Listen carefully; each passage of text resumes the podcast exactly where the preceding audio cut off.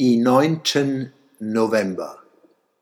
Der erste Monat, in dem der nächste Frühling blüht, heißt November.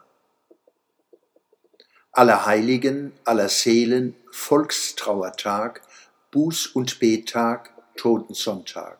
Dazu die Deutschen 9. November, Deutsche Republik 1918, Scham und Schande 1938, Großes Glück 1989, nicht zu vergessen den 8. November 1939, an dem Georg Elser, der einfache Mann und klare Geist, versuchte, der Geschichte in die Speichen zu greifen. Hohe Achtung vor ihm. In Deutschland gibt es im November besonders viele Denk-, Dank-, Erinnerungs-, Trauer-, Hoffnungs- und Besinnungstage.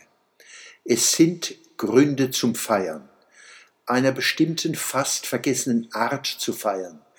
Wenn wir diese hohen Feiertage mit Geist und Herz begehen, tun sie uns wohl, mehr als alles Hauptsache, ihr habt Spaßgetöse. Wir spüren, wie das Halligalli sich abnutzt, weil es zu viel davon gibt und Wahrnehmen, Denken, Danken und Besinnung zu kurz kommen. In sich gehen, zu sich kommen, statt sich von außen durch Geplapper und Geklapper veräppeln, framen und vereinnahmen zu lassen.